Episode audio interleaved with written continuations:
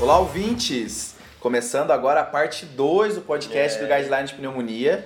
Lembrado que essa é a parte focada no tratamento, a parte focada em avaliação inicial de diagnóstico e de, e de gravidade do paciente está na parte 1. Um. Já foi, já perdeu. Já per... Não, mas se quiser, tá lá no seu feed também. bom. É, de- depois de uma hora de discussão acalorada sobre PSI e Curb aqui, Foi. eu e o Pedrão quase se matamos aqui, mas agora a gente tá de volta. Tá no, tá no making off.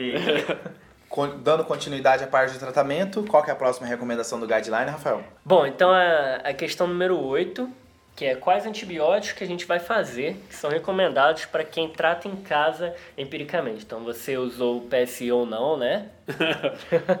tá bom, você usou o PSI, a gente tá lendo essa, esse guideline aqui. Você usou o PSI, mandou o paciente para casa com qual antibiótico, tá?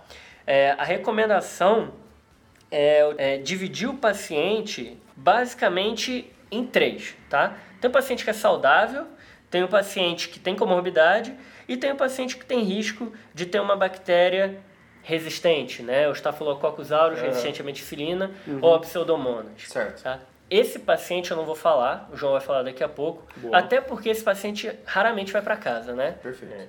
Uma coisa interessante da pneumonia é que, diferente de outras infecções, a microbiologia muda de acordo com a gravidade do quadro. Isso é, é- isso é diferente, né?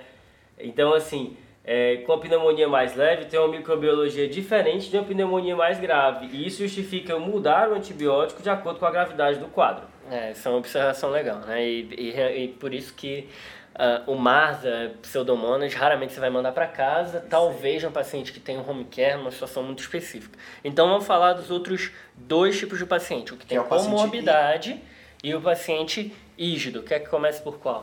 O ígido, paciente que não tem comorbidade. Tá bom, então. João faz uma pneumonia depois dessa faringite dele. Já, já tratou. Já tá.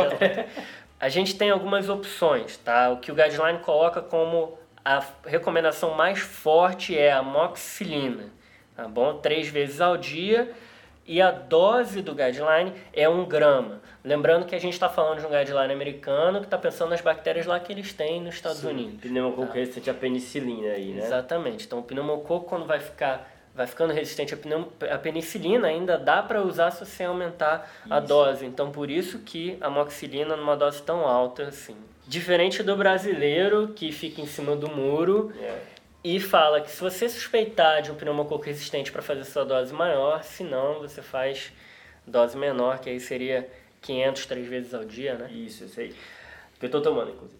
Outra opção nos Estados Unidos que eles usam é a doxiciclina. Recomendação mais fraca, vou passar rápido por essa que a gente quase não usa É, doxiciclina. isso é legal que os guidelines falam de doxiciclina, os internacionais, e aqui no Brasil a gente fala pouco, né? O pessoal usa muito lá para infecções transmitidas por carrapato, né? E o macrolídeo, que no último guideline do IDSA ele entrava como primeira opção, agora ele não é mais a primeira opção. Porque tem cada vez mais pneumococo resistente a macrolídeo lá. Tá? Então tem Isso. mais de 25% em Eles- algumas áreas. Eles botam esse número como proibitivo, né? Então, assim, se eu tiver mais que 25% de resistência do pneumococo ao macrolídeo, já não posso usar ele na terapia empírica da pneumonia, né? Situação que não ocorre no Brasil, né?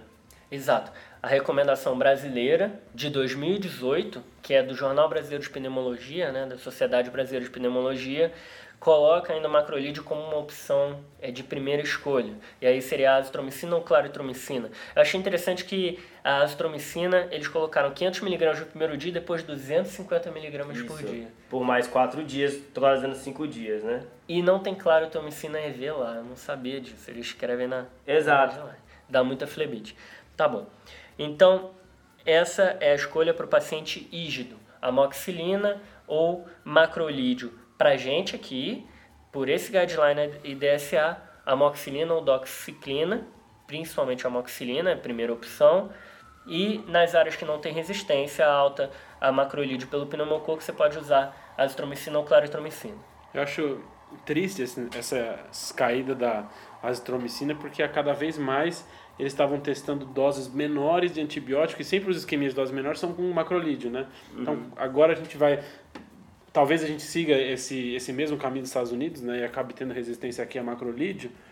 E é uma pena porque são as medicações já foram testadas até com três dias, até com dosagem única, etc.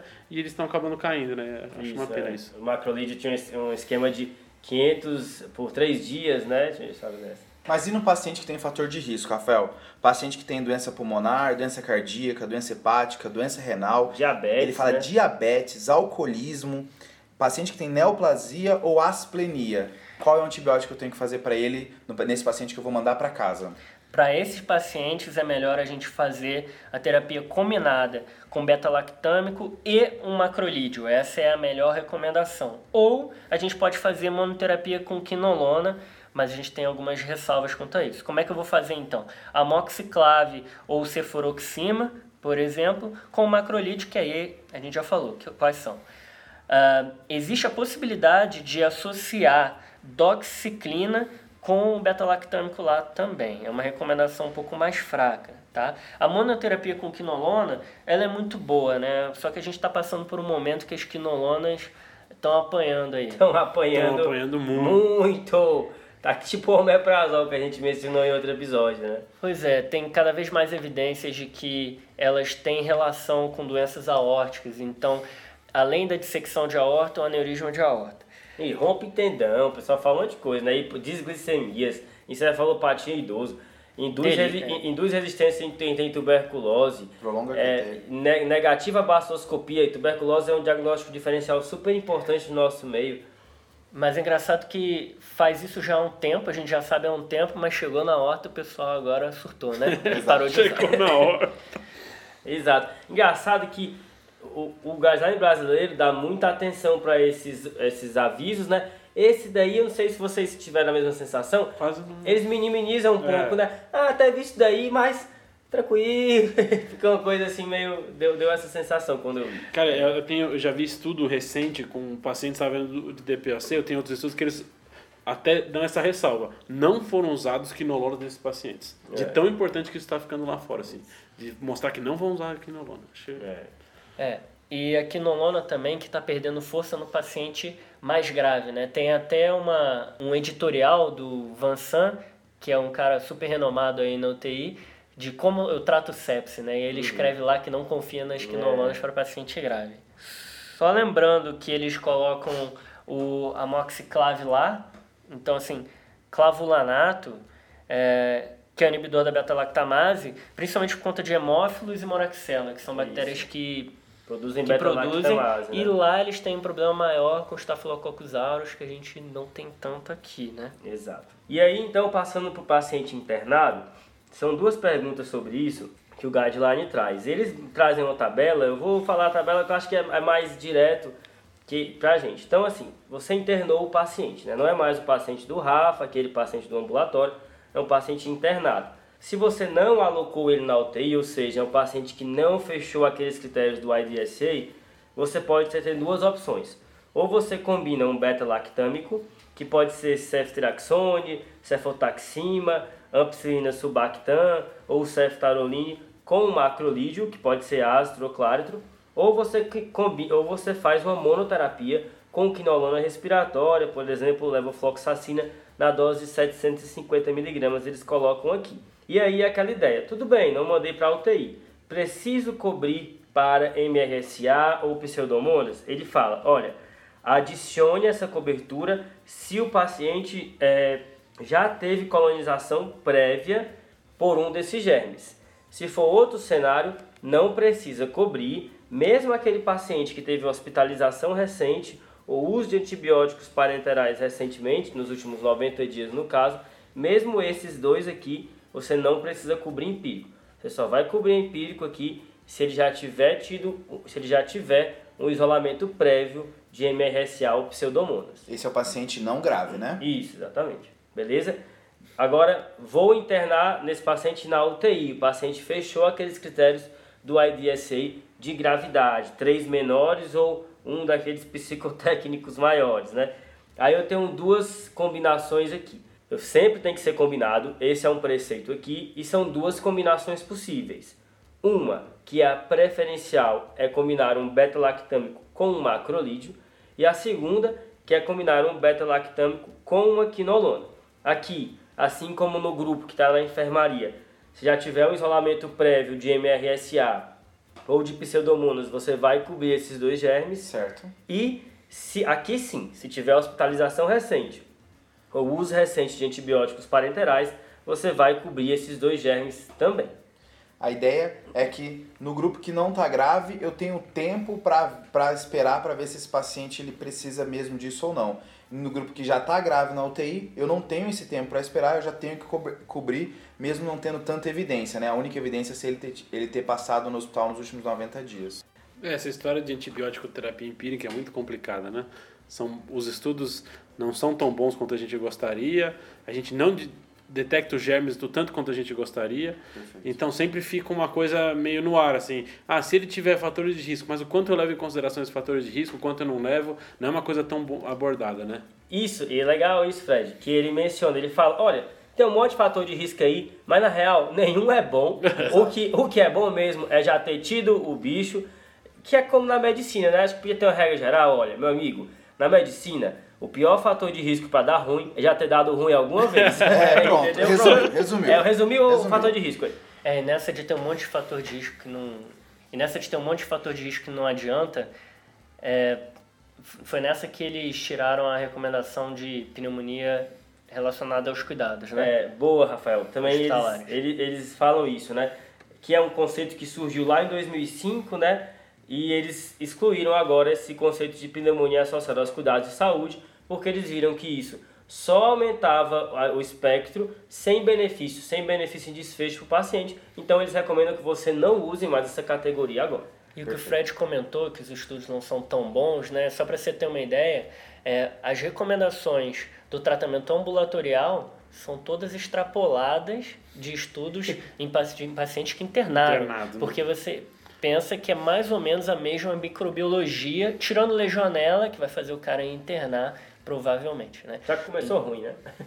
É mais ou menos a mesma microbiologia do cara que interna na enfermaria Isso. e do que vai para casa, é. não é o que vai pro UTI. E, e uma coisa, só fazendo um, um comparativo aí com o guideline de 2018 do Brasil, que autoriza você a fazer monoterapia com beta-lactâmico na enfermaria, uma vez que você excluiu legionela o americano já não coloca isso como possibilidade, certo? Seguindo aqui ainda nas perguntas, né, a gente já, já combinou aí duas nessa, né, no que a gente comentou. A próxima que ele faz é a seguinte: é, eu preciso co cobrir é, germes anaeróbios no paciente que teve pneumonia aspirativa. E, bem, é engraçado que eu, eu fui ter esse conceito depois que eu me formei, eu não sei vocês. Mas para mim antes, é pneumonia aspirativa. Ceficlinda. Ceficlinda, eu exato. na residência no clínico. Exato, cara.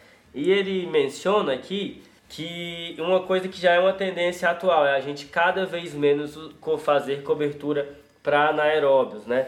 É, ele primeiro ele faz uma discussão sobre o que é pneumonia aspirativa e tudo mais, que a gente não vai entrar nesse mérito agora, mas a recomendação dele, sendo bem objetiva, é a seguinte: cubra anaeróbios se for um abscesso pulmonar ou empiema. Fora disso, a gente não recomenda cobrir. E aí ele fala porque vem mudando, a gente vem vendo cada vez mais que o papel dos anaeróbios atualmente nas pneumonias aspirativas é cada vez menor.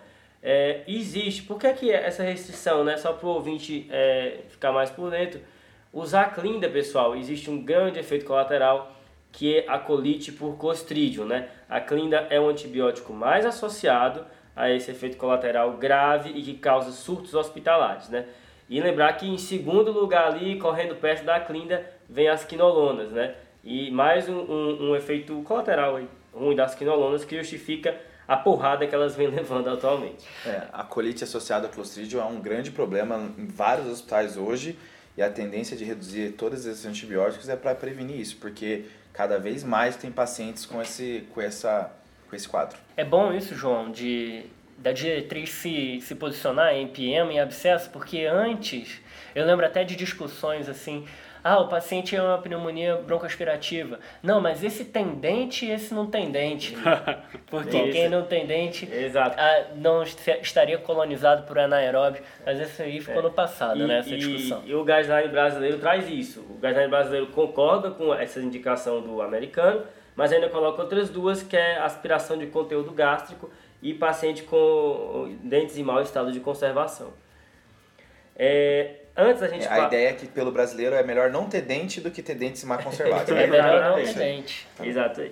É, antes de passar para o último tópico, só mencionar uma questão que é, é, com relação à cobertura de, de germes resistentes, MRSA e pseudomonas, ele fala o seguinte, olha, e se você está cobrindo empírico, fica tranquilo que se o paciente está melhorando e em 48 horas não cresceu nada, você pode descalonar com segurança. Ele dá essa informação do jeito que eu falei, então eu achei bem bom, assim.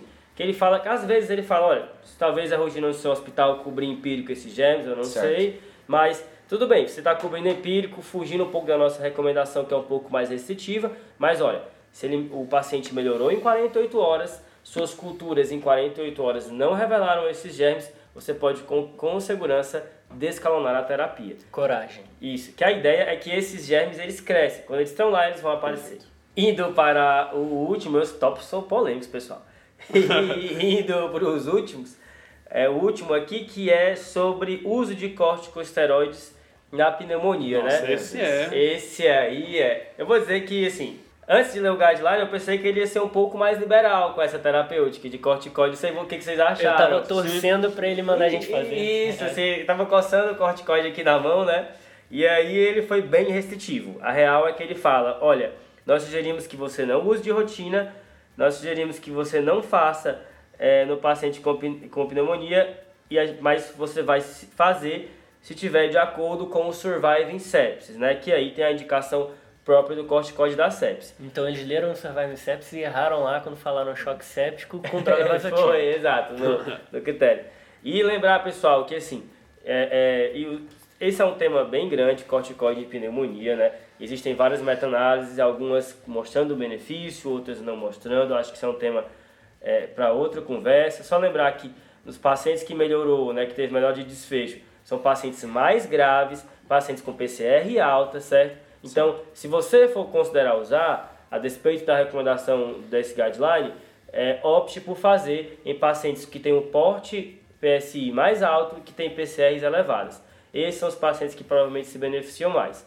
Com a ressalva de que, quando a pneumonia é por influenza ou por aspergillus, corticoterapia nesses pacientes foi associado a piora dos desfechos, tá? Piora.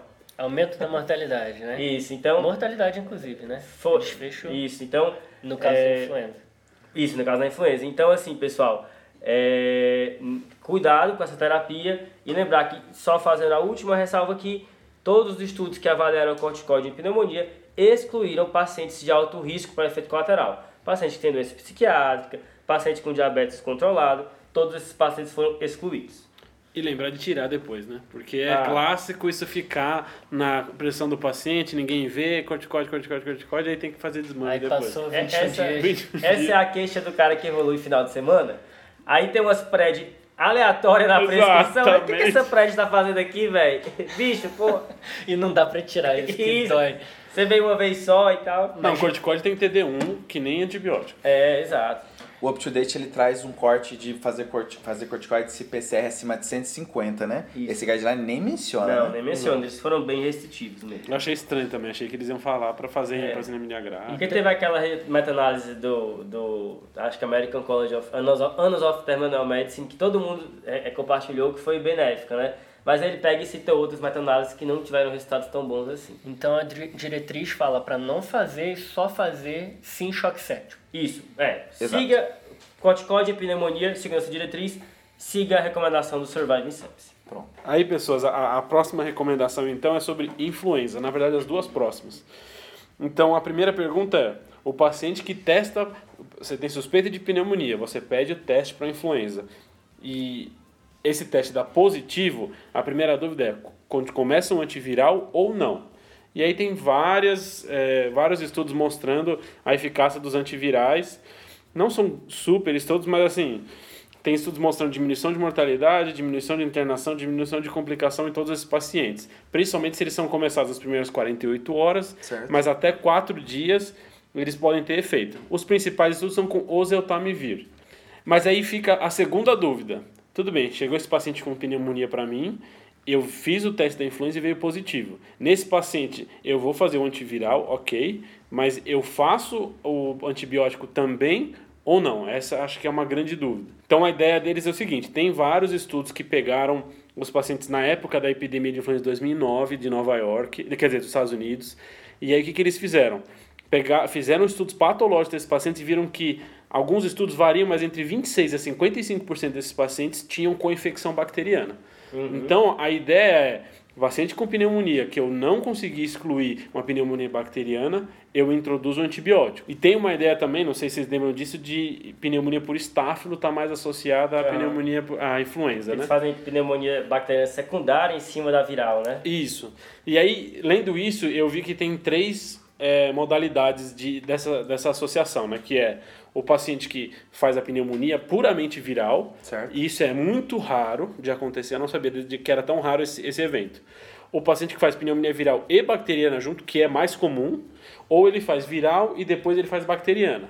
O que faz viral depois bacteriana é fácil. Aquele paciente que fez um quadro viral importante, teve uma leve melhora e depois piorou.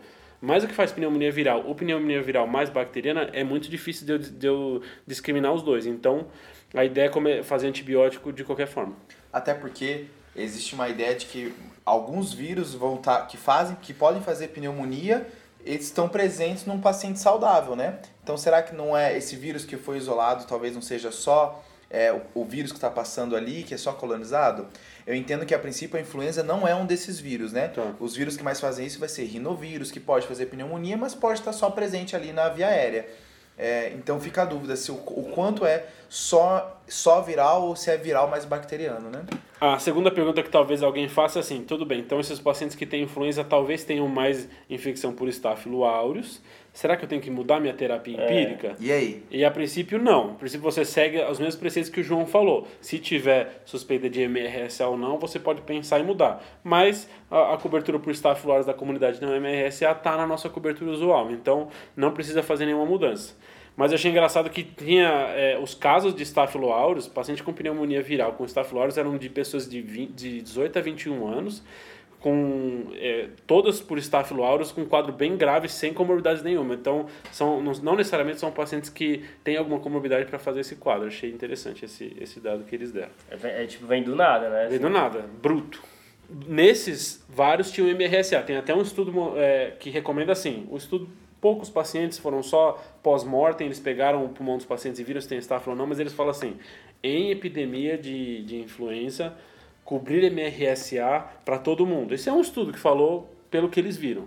Aí acho que mais para frente a gente vai ver se precisa dessa recomendação ou não. Ou seja, para eles é vano para todo mundo. Mas esses estudos estão na diretriz? Então, mas a diretriz não, não, não fala disso. Só que esse estudo falou disso. Eu achei engraçado o estudo mencionar isso, porque eles viram que vários pacientes, mesmo sem risco para MRSA, tinham MRSA no pulmão. Legal. Então, isso fica a ideia de talvez é, o nosso fator de risco não sejam tão bons para avaliar quem é ou quem não é. Aí, foda é vou dar vanco para todo mundo, é complicado, né? Oline, etc. Mas então hoje a recomendação do guideline é mesmo se o quadro, o paciente tem um quadro de pneumonia após um quadro viral, igual a tudo. por mais que o aureus aumente, eu não preciso mudar minha terapia. Não precisa mudar a terapia. Ótimo. E aí a outra dúvida é assim, no paciente que está melhorando, então o, o, o, paciente internado que talvez vá para casa depois, que melhorou, ou o paciente ambulatorial, quanto tempo eu faço de antibiótico? Acho que isso é uma coisa que a gente ainda não pontuou. Uhum. Então eles falaram os tipos de antibiótico que a gente poderia usar, mas e o tempo? E na real a gente vê a galera estendendo loucamente, né? 14 a 21 é, dias. Você vai, vai dar plantão por aí, é médio banco D. Quando tem D1, né? É, quando tá anotado D. D1 ou D0? Vai, continua. Eu não sei. a dúvida maior da medicina. Mas aí tem vários estudos comparando é, dois, dois jeitos de terapia: é curto e longo. Curto, na maioria deles, é menor que seis dias, longo, a maioria das vezes, é sete, a, sete ou mais dias. Vários desses estudos, os estudos foram feitos, na sua maioria, com macrolídeo, principalmente azitromicina. Uhum. Poucos estudos foram feitos também com penicilinas, mas o que, que a gente sabe? Que é, períodos curtos de tratamento, então cinco dias versus sete dias, não tem diferença, não aumenta a mortalidade, não aumenta a complicação.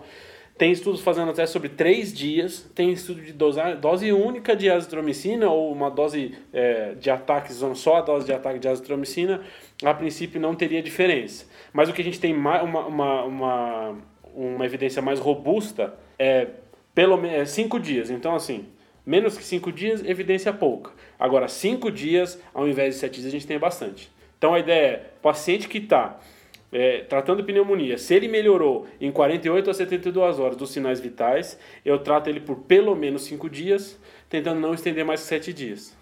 Boa. Quais são os pacientes que eu posso pensar em talvez não fazer isso e tratar por sete dias? Pacientes com pseudomonas, que já foi comentado, pacientes com infecção por MRSA ou pacientes com alguma infecção que não são normalmente é, associados à pneumonia ou que eles não estão falando nesse caso. Por exemplo, bucoldéria, estenotrofomonas, infecções bizarras, né? Mas assim, as, infecções, as infecções as pneumonias normais que a gente conhece, os bichos normais que a gente conhece, a princípio, cinco dias. Só que tem que lembrar que esses cinco dias, o maior estudo é com os macrolídeos e com as quinolonas. Tem estudo com amoxicilina cinco dias? Tem. Tem estudo com amoxicilina três dias? Tem. Mas são poucos. Então a recomendação desse, desse menor tempo é baseada em macrolídeo e quinolona, e não em penicilina ou cefalosporina, só para deixar Beleza. isso um pouquinho mais claro. Então, Teoricamente daria para fazer cinco dias para muita gente aí, né? Para a maioria das pessoas. É. Se tiver melhor em 48, 72 horas do tratamento. Porque a real. Isso diminui o tempo de internação, né? Ou não era menos o paciente. Eu acho que informação útil isso aí, sabe?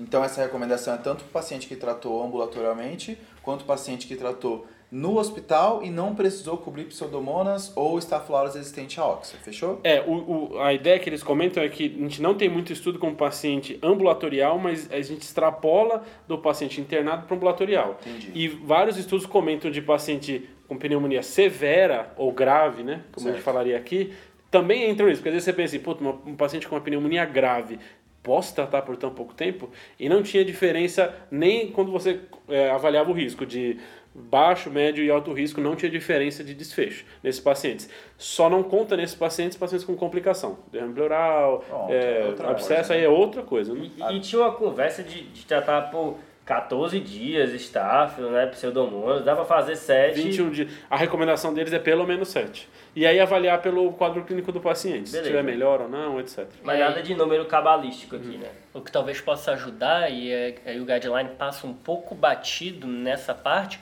é a procalcitonina para suspender antibiótico. Uhum. E aí você fazer um período mais curto. E o que o guideline fala é que quando você, em cenários que você provavelmente vai usar mais tempo antibiótico, então o paciente já está usando sete dias, a procalcitonina pode ajudar a você suspender. E a ideia desses, desses antibióticos, quinolona e, e macrolide, é que eles ficam muito no tecido, né? Então, a concentração de, de azitromicina no pulmão é mais 100 vezes da, da concentração sérica. Então, você está dando 5 dias, mas o cara está com essa azitromicina, ó, vai ficar bastante tempo ali agindo. E a segunda parte aí ela também é um, um diferentão, aí mudou um pouco, né? E eles fizeram um link com recomendações novas de rastreio e tudo, né? Cara, essa última parte, para mim, eles deviam ter dado mais ênfase, porque é uma das coisas que é mais feita na prática. Hum. E é uma coisa que eles deram pouca ênfase. Então, o que que, qual que é a 16 recomendação? E última, final. Faça um raio-x de controle ou não. Isso, na verdade, quando ele comenta, a, a recomendação é assim: não fazer raio-x de controle em 5 a 7 dias se o paciente estiver melhor. Imagem, né? Ele imagem, fala desculpa. especificamente raio-x? Exato, imagem, tá. imagem. Só que aí, quando ele vai fazer a discussão, ele fala sobre aquela ideia de que talvez tenha uma, um câncer pulmonar, mas a pessoa está se apresentando com uma pneumonia. Que é bem comum, né? Bem comum. Qual que é a ideia dele? Então, o paciente que não teve complicação, não, é, é, evoluiu bem, não precisa repetir imagem, mas alguns pacientes você pode considerar ou não repetir imagem. Então ele fala, ele põe como uma, uma recomendação condicional. Quem são os pacientes que você talvez faça imagem nova ou não? Os pacientes com maior risco de câncer pulmonar. Então, certo. Então tem estudos que mostram que pacientes que fizeram, repetiram o raio-x depois. Uhum. Tem estudo que mostra 1% com câncer pulmonar, tem estudo que mostra 3%, mas tem estudo que mostra 9% dos pacientes com pneumonia internada, uhum. quando ele tem alta, e depois ele diagnostica uma neoplasia. Quais, tem vários fatores de risco mais associados com isso, como o tabagismo, principalmente tabagismo, DPOC e homem. Só que a ideia do, do guideline fala assim, esses mesmos pacientes que tiveram câncer pulmonar, eles já entrariam no esquema de rastreio de câncer pulmonar. Uhum. Então, era já para ele estar tá sendo rastreado. Então, por isso que eles não fazem a afirmação. Eles falam assim, esse paciente não é para você refazer o raio-x, porque já era para ele estar tá rastreado. Pois é, Essa é a ideia na deles. nossa realidade, que pouquíssimas pessoas fazem esse rastreio, é. acho que a recomendação de fazer um raio-x nesse grupo populacional é muito boa, Eu né? também acho. E ele fala quanto tempo depois da resolução do Não fala. Ele não fala quanto tempo. Porque tem todo ponto de que o raio-x demora para recuperar, Sim, né? Isso. Eu lembro de, de recomendações prévias de 4 a 8 semanas, às vezes Exato. até mais semanas em Isso, O outras. que eu tenho também é 4 a 8 semanas, é 1 a 2 Isso. meses, né? Tem que lembrar que depende tanto do germe como da gravidade do quadro. Isso vai alterar o tempo de resolução do infiltrado na radiografia. Mas o que ele não relata tanto é assim, porque a gente tem essa ideia de que demora me- mais para melhorar. Mas ele não, não, não, não aborda isso diretamente. Ele não fala assim, não repita para ver se melhora ou não, porque normalmente não melhora. Ele não comenta disso. Sendo que é uma prática muito comum de você pegar uma reavaliação do pronto-socorro, o paciente volta sete dias depois para repetir o raio-x. Mas não, ele- esses sete dias depois aí, não, né, É velho? isso aí não. A, a ideia. Estão marcando que a ideia de repetir o raio-x é achar o câncer que está escondido. E lá longe, Isso. lá fora. E acho que assim vencemos as 16 questões desse novo guideline, viu? Foi duro. Foi duro, foi Acho que a gente recomenda que vocês, tiver dúvida, nos procurem, mas também leiam o guideline. E se tiver algum ponto que a gente não foi claro, ou até mesmo que a gente falou que não necessariamente é o que está escrito, tiver algum erro, compartilha com a gente, fala com a Por gente, favor. né? Boa, manda, manda mensagem aí. E aí, né, respondendo aí o, o desafio deixado na semana passada, que foi a pergunta... Você ouviu, Rafael, o episódio da semana passada? Eu ouvi, eu ouvi. Espero eu que sofri você tenha... bullying. Pois me diga aí qual foi o, desafio, rapaz. Deixa eu lembrar, o desafio da semana passada era no podcast de anemia. É, Era, Isso. mas... Não enrole Qual não. bactéria... Qual sepse... não ouviu? Era qual bactéria que causa anemia hemolítica? É, Sepse não ouviu. com anemia Vou hemolítica? corrigir, Pronto. vou corrigir. Agora é a hora de você É, não, escutar. não, não, eu lembrei. Ó, É qual bactéria causa sepse e anemia hemolítica Ah. ao mesmo tempo? Certo. Faça o seu dever de casa, rapaz. E a resposta é sepse por Clostridium perfringens, certo? Top. Então, essa é a bactéria que causa aí uma sepse e ao mesmo tempo hemólise diretamente. Que é o E- clostridio diferente do que a gente está mencionando durante todo o episódio, né? Aquele que é relacionado à clindamicina, quinolona, é o clostridium difficile, né? Isso, esse aqui é o Clostridium perfringens, né? Que o Fred Ótimo. chama de clostridioides, né? Ah, tem essa agora, né? Não fui eu que fiz o post, só para lembrar. Vai. Mas aí, pegando o ensejo aqui do, do João, desafio para O Ensejo. Qual que é o ensejo? O ensejo é o seguinte. Manda o ensejo. Dá licença? Posso ser eu mesmo? O próximo desafio é o seguinte. O João perguntou sepse mais anemia hemolítica. A minha pergunta, já que a gente está num de pneumonia, pneumonia mais anemia hemolítica autoimune. Qual que é a bactéria? Mas de novo anemia hemolítica? Cara, É, mas aí eu tô puxando pra pneumonia. É pra- Tá bom, fechou. Entendeu? Então tá. Fechou? Cara, Mas então qual é, a, qual é? É a bactéria que faz pneumonia e anemia hemolítica. Isso. Vamos ver quem, ah, quem comentar primeiro vai ter o salve comentado no E o próximo tipo episódio. de anemia hemolítica ganha um bônus. Nossa, aí fechou. Não, é nível hard, é Hard. é nível Ai, hard. cara. Ah, sigam a gente. Eu nunca fiz isso antes. Sigam a gente no Instagram, arroba Tadclinicagem. É, a gente queria agradecer aí muitas mensagens que a gente está recebendo, um apoio muito grande. Obrigado, gente.